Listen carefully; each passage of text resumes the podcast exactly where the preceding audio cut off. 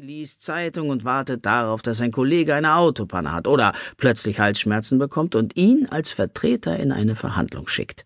Selbstredend hat der Fickel von dem Fall, der dann vorn am Richtertisch verhandelt wird, nicht die geringste Ahnung. Ihm ist es egal, für wen er einspringt und um was es dabei geht. Seine einzige Aufgabe ist es, den Klage- oder Abweisungsantrag zu stellen und nach Möglichkeit während der Verhandlung nicht einzuschlafen, obwohl das auch schon vorgekommen sein soll. Zumindest haben die Anwälte in ihren Schriftsätzen sowieso schon im Vorfeld ihr ganzes juristisches Pulver verschossen. Den Rest besorgt der Richter dann nach Aktenlage. Im Grunde könnte den Job jeder machen, sogar der Rainer Kummer. Leider fehlt ihm dazu die Anwaltszulassung. Das Komfortable an dem Beruf ist, dass der Fickel als Terminvertreter seine Gebühr stets vom Mandanten bekommt, egal wie die Sache ausgeht. Ein bisschen mehr als eine echte Hure vielleicht, aber reich wird man damit nicht. Dabei kann der Fickel wirklich jeden Euro gebrauchen, vor allem seit seiner Scheidung von der Oberstaatsanwältin Fickel Gundelwein, die seit dem vorzeitigen Ende ihrer Ehe aus mehr oder weniger nachvollziehbaren Gründen wieder allein ihren Mädchennamen führt. Doch auch wenn der Fickel vielleicht ein armer Schlucker ist, für ein kleines Dachgeschosszimmer zur Untermiete in der Altstadt mit gelegentlicher Verköstigung langen seine Einkünfte allemal. Viel braucht so ein Anwalt ja nicht zum Leben, und der einzige Luxus, den er sich gönnt, ist die heruntergekommene Datsche mit dem ökologisch korrekt verwilderten Garten in der Werra, wo er viel Lebenszeit auf der Hollywood-Schaukel verprasst und Kakteen züchtet. Nur in Ausnahmefällen ist es bislang vorgekommen, dass der Fickel mal in einem Strafverfahren einspringen musste. Zumeist ging es dabei um Bagatelldelikte wie Fahrraddiebstahl, Nötigung im Straßenverkehr oder Widerstand gegen Vollstreckungsbeamte. Den Höhepunkt seiner Karriere bildete zweifellos das Strafverfahren gegen den Vorsitzenden des Skatvereins Pik 7 wegen angeblicher Veruntreuung der Mitgliedsbeiträge. Dank einer brillanten Beweisführung konnte der Fickel seinerzeit jedoch darlegen, dass die Gelder nicht zweckentfremdet, sondern in diversen Lokalrunden völlig im Einklang mit der Vereinssatzung verwendet worden waren. Die absolut unglaubliche und für einige Beteiligte sogar verhängnisvolle Kausalkette, die Fickels Anwaltslaufbahn einen unverhofften Schwung verleihen sollte, nahm ihren Anfang an einem der ersten wirklich warmen Frühlingstage im Mai. Die Wiesen auf der Rhön dampften, und die Werra brachte nur noch wenig, dafür aber klares Wasser aus den Höhen des Thüringer Waldes mit. Der Fickel hatte den Tag genutzt, um den Garten auf Vordermann zu bringen und die Scharniere der Hollywood-Schaukel zu ölen. Am liebsten hätte er in der Datscha übernachtet. Doch just an diesem Abend fand im sächsischen Hof, dem feinsten Haus am Platz, ein Festbankett für die scheidende Amtsgerichtsdirektorin Driesel statt, die nach 20 Jahren unermüdlichen Einsatzes für die Gerechtigkeit ihre wohlverdiente Pension antreten sollte. Zu dem Bankett waren alle wichtigen Vertreter der Meininger Justiz geladen, zu denen sich auch einige erfolgreiche Anwälte gesellten, sowie eben auch der Fickel. Die Amtsgerichtsdirektorin Driesel verkörperte seit über zwei Jahrzehnten so etwas wie die gute Seele des Amtsgerichts. Obwohl sie nach der Wende eigentlich nur vom Rechtsstaat übernommen worden war, weil sie es während ihres Studiums als eine der wenigen aus irgendeinem Grund verpasst hatte, den Aufnahmeantrag für die SED auszufüllen. Und als 1990 die Gerichte abgewickelt wurden, war sie als einzige im Richterkollegium nicht vorbelastet und wurde vom Justizministerium ohne weitere Prüfung übernommen, Eignung und Kompetenz mal außen vor.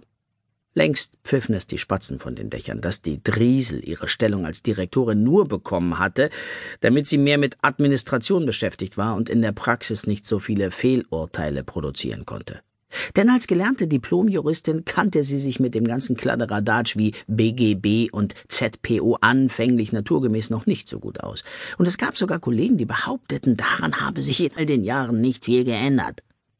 Irgendwie hatte es die Driesel gedeichselt, dass sie gleich nach der Ernennung zur Direktorin im Geschäftsverteilungsplan neben einem kleinen, fast zu vernachlässigenden Posten Zivilrecht das Betreuungsrecht Dezernat zugeschanzt wurde, indem es, wie Eingeweihte bestätigen, fachlich und aufwandsmäßig eher übersichtlich zugeht. Alles in allem hatte die Driesel es für eine Diplomjuristin nicht schlecht getroffen. Daher strahlte sie auch stets eine innere Zufriedenheit und Gelassenheit aus, von der viele ihrer Kolleginnen nur träumen konnten.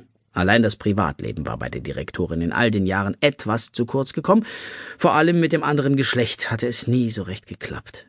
Die Männer ihrer Generation kamen wohl mit ihrer starken Persönlichkeit nicht so gut zurecht. Der Fickel hatte sich selbst am meisten darüber gewundert, als die Einladung vom Direktorat des Amtsgerichts in seinen Briefkasten flatterte, aber da sich Bankett irgendwie nach einem warmen Essen anhörte, dachte er sich, dass er bei der Veranstaltung ruhig vorbeischauen könnte. Zumal er inzwischen überhaupt nicht mehr wusste, wie man im sächsischen Hof heutzutage so kochte. Denn dort verirrte sich seit Jahren kein vernünftiger Mensch mehr hin bei den horrenden Preisen, die sie in dem Laden verlangten. Früher hatte sich in dem Gebäude ein Intershop befunden, aus dem es immer so exotisch gerochen hatte, dass dem Fickel beim Vorbeigehen jedes Mal das Wasser im Maul zusammengelaufen war. Aber mehr als Vorbeigehen war schon damals nicht, und daran hatte sich nicht viel geändert. Das Problem war nach wie vor zu wenig Westgeld in der Tasche. Dass die Driesel den Fickel zum Festbankett eingeladen hatte, war mit ihrem besonderen persönlichen Verhältnis zu erklären, denn beide hatten einst in Jena in derselben juristischen Fakultät studiert, auch wenn beinahe 20 Jahre dazwischen lagen. Außerdem gehören die Driesel und der Fickel einer aussterbenden Gattung der Meininger Juristen an, die noch ein gepflegtes Meninger Platt beherrschen, eine Art Geheimsprache, die jenseits der Stadtgrenzen niemand versteht oder verstehen will. Dieser stadteigene Dialekt hat mit dem Hennebergischen, das in der Peripherie beispielsweise in Schmalkalden oder Suhl gesprochen wird, wenig zu tun. Über die mehr als zehn Jahrhunderte, die Meiningen mittlerweile auf dem Buckel hat, haben sich jedoch ein größerer fränkischer und ein kleinerer hessischer Einschlag eingeschlichen, wobei das Zungen-R für die meisten Ortskundigen noch die kleinste Hürde darstellt. Man erkennt den eingeborenen Meininger leicht an einer gewissen Maulbräsigkeit und an der Scheu vor Vokalen, die er zumeist durch den übermäßigen Gebrauch der Buchstaben Ä und Ö überspielt, während er sich lieber einmal zu viel als zu wenig mit einem Gell beim Gesprächspartner rückversichert. So eine Sprachidentität schweißt heimatverbundene Menschen wie die Driesel und den Fickel zusammen. Ganz abgesehen von der ohnehin gegebenen Grundsympathie, die Menschen mit einem eher stämmigen Körperbau füreinander empfinden, weil man gewisse Leidenschaften zu teilen scheint. Zu dem Bankett kam der Fickel natürlich mal wieder zu spät, weil er leichtsinnigerweise davon ausgegangen war, dass er noch in seinen guten alten Hochzeitsanzug passen würde. Aber das war dann doch etwas zu optimistisch gedacht.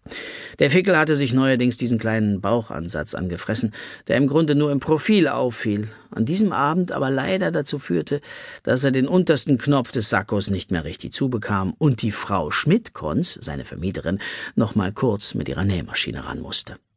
Als der Fickel schließlich kurz nach neun im sächsischen Hof ankam, waren schon fast alle Plätze belegt. Aber er zog es ohnehin vor, am Rand zu sitzen, bei all diesen wichtigen Menschen im Raum.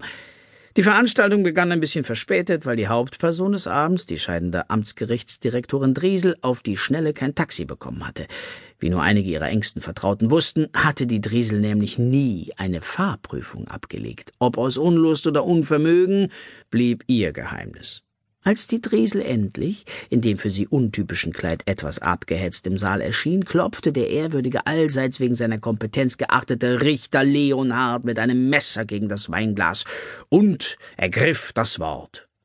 Ohne spürbare Heuchelei würdigte er mit warmen, aber auch nicht zu warmen Worten die besondere Lebensleistung der Driesel, die er noch in der DDR quasi Unrecht studiert und dann später auf Rechtsstaat umgelernt habe.